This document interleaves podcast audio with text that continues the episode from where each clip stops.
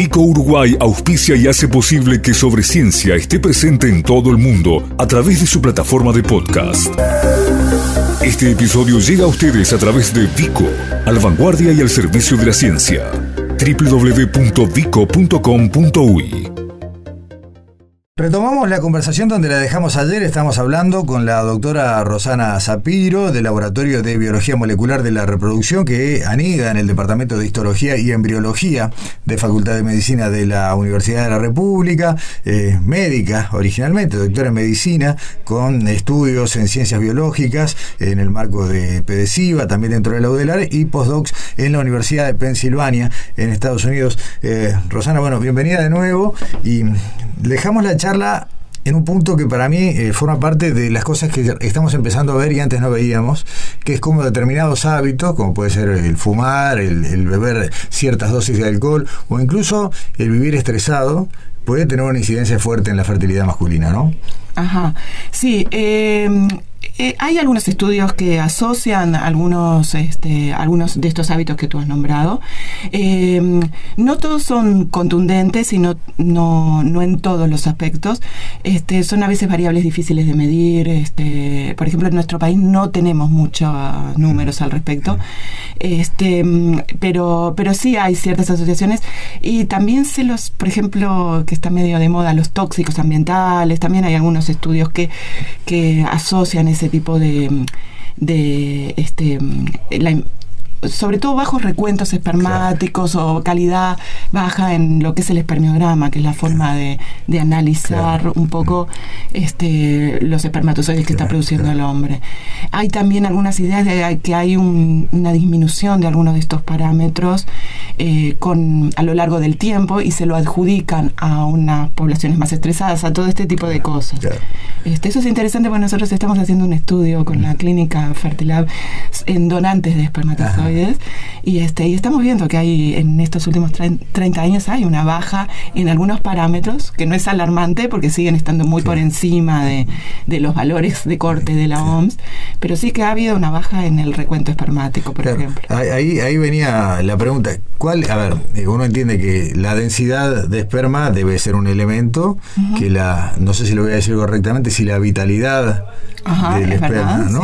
Eh, y por otro lado, bueno, la presencia o no, la, lo que creo que la palabra correcta es anespermia, si no me equivoco. Eh, eh, sí, asospermia en realidad. Ah, ah bien. Este, sí, bueno, obviamente necesitamos espermatozoides para poder fecundar, pero también con uno solo alcanza, que eso es uno de nuestros temas de, investigación, ¿no? ¿Cuál es el espermatozoide, por lo menos en nuestra especie, en donde solemos tener uno o dos hijos? Este, em, lo, cuál es el qué es lo que pasa que, que, realmente cuál es el número mínimo que necesitamos para lograr una fecundación exitosa por métodos naturales pensemos sí, sí, sí, claro está bien. lo divertido no no es la reproducción asistida que es todo un tema mucho más complicado.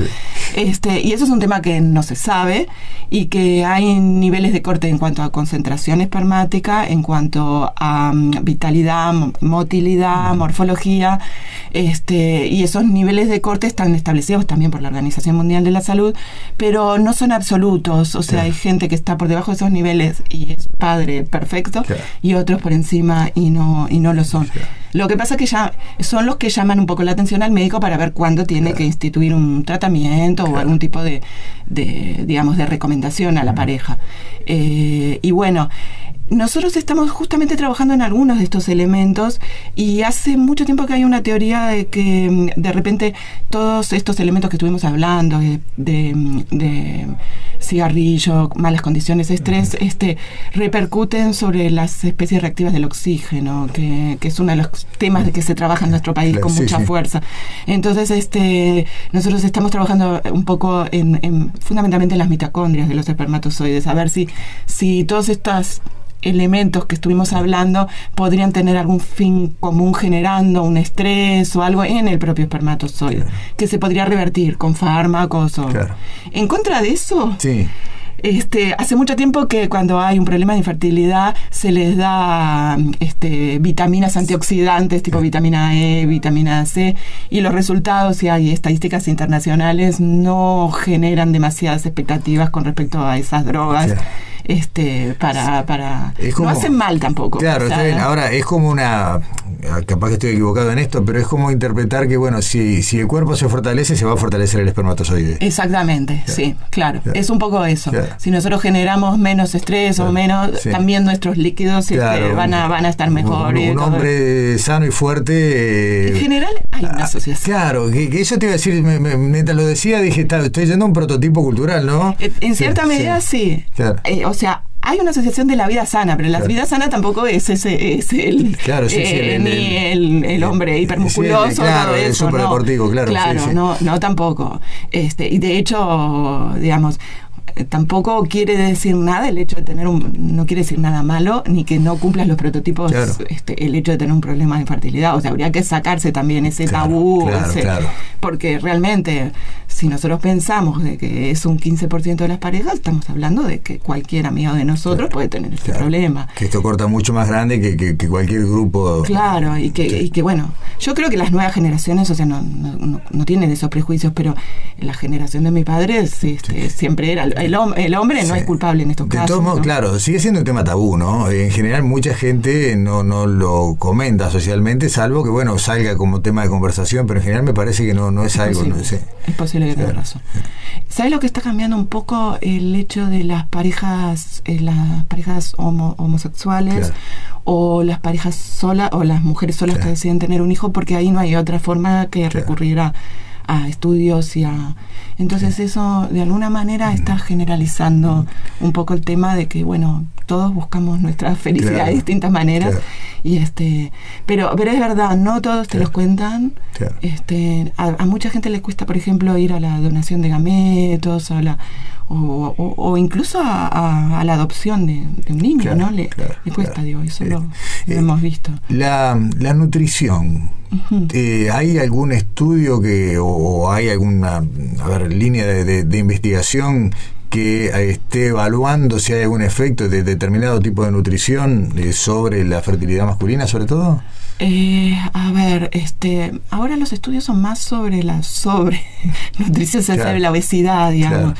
Este, bueno, que es otra otra pata de lo mismo, ¿no? Sí, sí. este, en eso hay estudios, se han focalizado sobre todo, no tanto este, en la infertilidad, que sería más en los casos muy extremos, donde podría haber infertilidad, sino en algunos cambios epigenéticos. Estoy, tirando demasiadas palabras, capaz. No, me, eh, hemos eh, hablado, capaz que lo recordamos, hemos tenido algunas conversaciones y, hemos aprendido también sobre epigenética. Sí, eh, claro, que son los, cambios que no, no, yo no, no es que no, soy especialista, pero justo he leído sobre este tema porque este, se plantea de que hay algunos cambios de, hábitos, por ejemplo, este, nutricionales, que puedan ser transmitidos no genéticamente, no solo a la primera generación, sino a la, a la siguiente.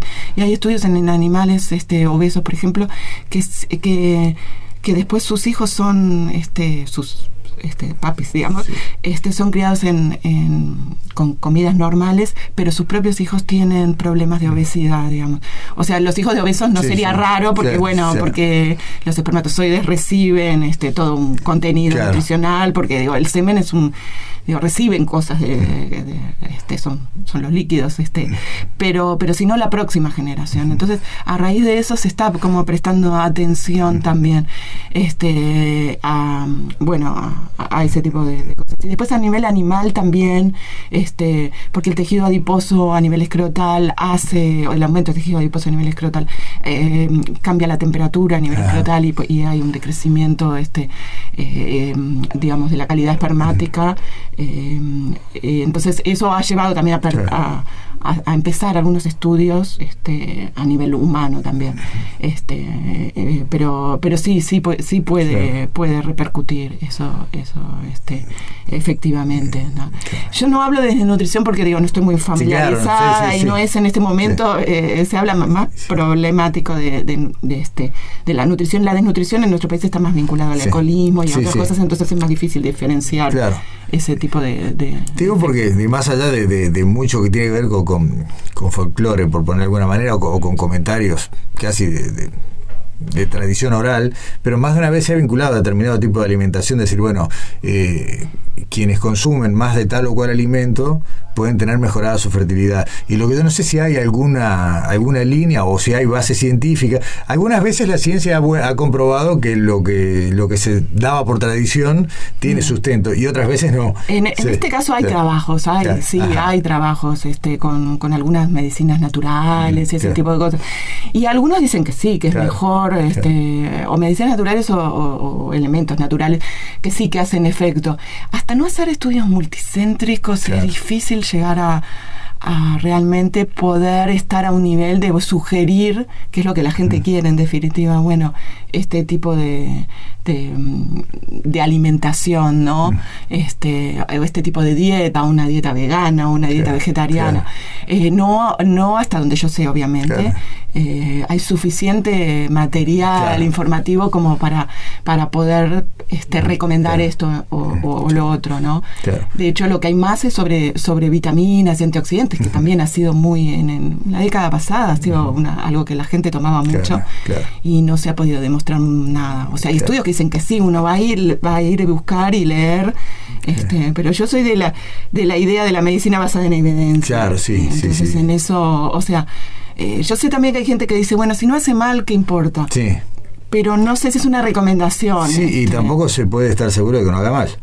No, claro. En algunos casos. En algunos casos.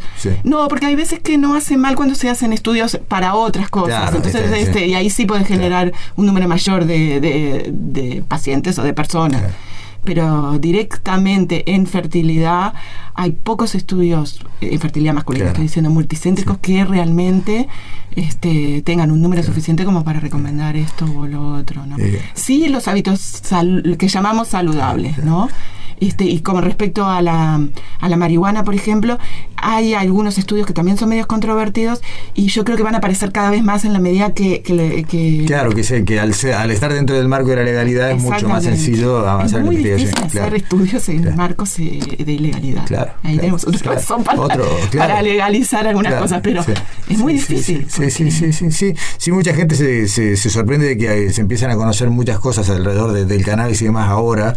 Y bueno, tiene que ver con que es la, manera de investigar es cuando el marco es legal. Exactamente, porque además podés probar distintas, eh, distintas sustancias. Sí, sí, con origen certificado, con, calidad de laboratorio, sí, sí, sin hablar. Eh, Rosana, yo quiero cerrar esta charla repitiendo algo que dijimos ayer, porque generalmente cuando la gente es sensible a estas cosas, eh, lo primero que hace es decir, bueno, ¿y a dónde consulto? Tú lo dijiste y me parece adecuado resaltarlo una vez más. En todos los centros de salud, tanto sea dentro del sistema de ACE como dentro del mutualismo de la salud privada, eh, porque son prestaciones obligatorias dentro del Sistema Nacional Integrado, hay donde realizar consultas de fertilidad. Sí, sí, sí. Sí lo hay, o sea, yo he nombrado a alguna gente con la que he trabajado, porque es lo que trabajo, están en los artículos que tengo, se puede buscar, este no tengo conflicto de interés de ningún tipo, pero en todos lados, y yo diría que aparte es gente muy bien formada y este y que se está haciendo una escuela importante acá. eso, eso, es bueno. Eso es bueno. Una cosa buena es que hay una red latinoamericana de reproducción asistida y que muchos de, los centros de reproducción asistida eh, comparten información con esa con esa red y este y bueno y se, tiene una retroalimentación muy interesante este y los números y las estadísticas de éxito son similares a, los de Latinoamérica, que en una época se consultaba más en Argentina, por ejemplo, que es muy fuerte. Pero sí, en las prestaciones de salud. Y no todo el mundo va a tener que ir a una reproducción asistida, ¿no? Claro, pero sí capaz que que hablar con algún especialista. sí, y contemplarlo, como dijiste tú, como una dimensión más de la salud, pero entendida como un todo, ¿no? O sea, eh, así como pueden aparecer, lo dijiste más de una vez, eh, síntomas de otro tipo de problemas más de fondo, en definitiva, tarde o temprano, todos sentido, aunque la decisión pueda ser postergada, uno pueda esperar otros momentos profesionales, lo que sea, eh, antes de que sea tarde, ¿no? Exactamente, sí. Eh, y la, presión por los hijos sigue siendo muy grande, por más de los cambios de vida, y por formar una familia de la forma que sea, pero, eh, pero la presión está. Sí, lo, cultural y lo social juega un rol muy fuerte. Juega un rol, sí, sí, sí, sí, está, bueno. ¿Hay mucha gente trabajando contigo a nivel formación, eh, estudiantes o, ya gente que, que, egresada, que está arrancando a hacer estudios de maestría, doctorado? Sí, sí, o sea, no sé si mucha, digo, yo, es igual, si se quieren acercar, este, a mí, me, me gusta gusta mucho trabajar con distintas personas en distintos momentos de sus carreras. Sí, eh, un par de estudiantes de maestría y un estudiantes de, doctorado y algunos egresados de doctorado y este y algunas egresados de maestría que se han ido a trabajar en, la parte más privada, en clínicas de reproducción, es, atractivo también para eso. Y bueno, eh, genera un núcleo interesante porque también transmite esta idea y estas ganas de hacer ciencia que, uno tiene a veces en un ambiente universitario un poco chico. Y después a nivel de, de, la universidad y de otros centros, sí, trabajamos bastante con, con, otros departamentos. Sí. Aparte es un área donde se me ocurre que el link entre la investigación básica y la posibilidad de aplicarlo, capaz que no es tan largo como en otros, ¿no? No es tan largo. Este, Eso es interesante porque nosotros tenemos, eh, yo vengo muy de, de, algo muy, al principio de trabajar mucho en laboratorio, pero después sí me he contactado con empresas privadas. De hecho, nosotros tuvimos una subvención importante del Merck Serono Internacional. Este, y yo les planteaba que para mí era difícil entender un poco lo que es la, el pedido de la industria. Este, y bueno, fue en, un momento que, tuvimos una entrevista en un, en un congreso también internacional en, en, este, en Estambul, entender un poco cuáles son las necesidades de ellos y cuáles también son las necesidades nuestras, ¿no? Eh, o sea, la necesidad de, de, la industria de tener un producto es algo que, que nosotros tenemos que, ir aprendiendo de alguna forma. Este, escucharse un poquito más mutuamente. Escucharse un poco más mutuamente, sí. está bien. Eh, doctora Rosana Zapiro, muchísimas gracias, han sido charlas muy interesantes y las seguiremos. Bueno, cuando quieras. Hasta pronto. Gracias, hasta luego.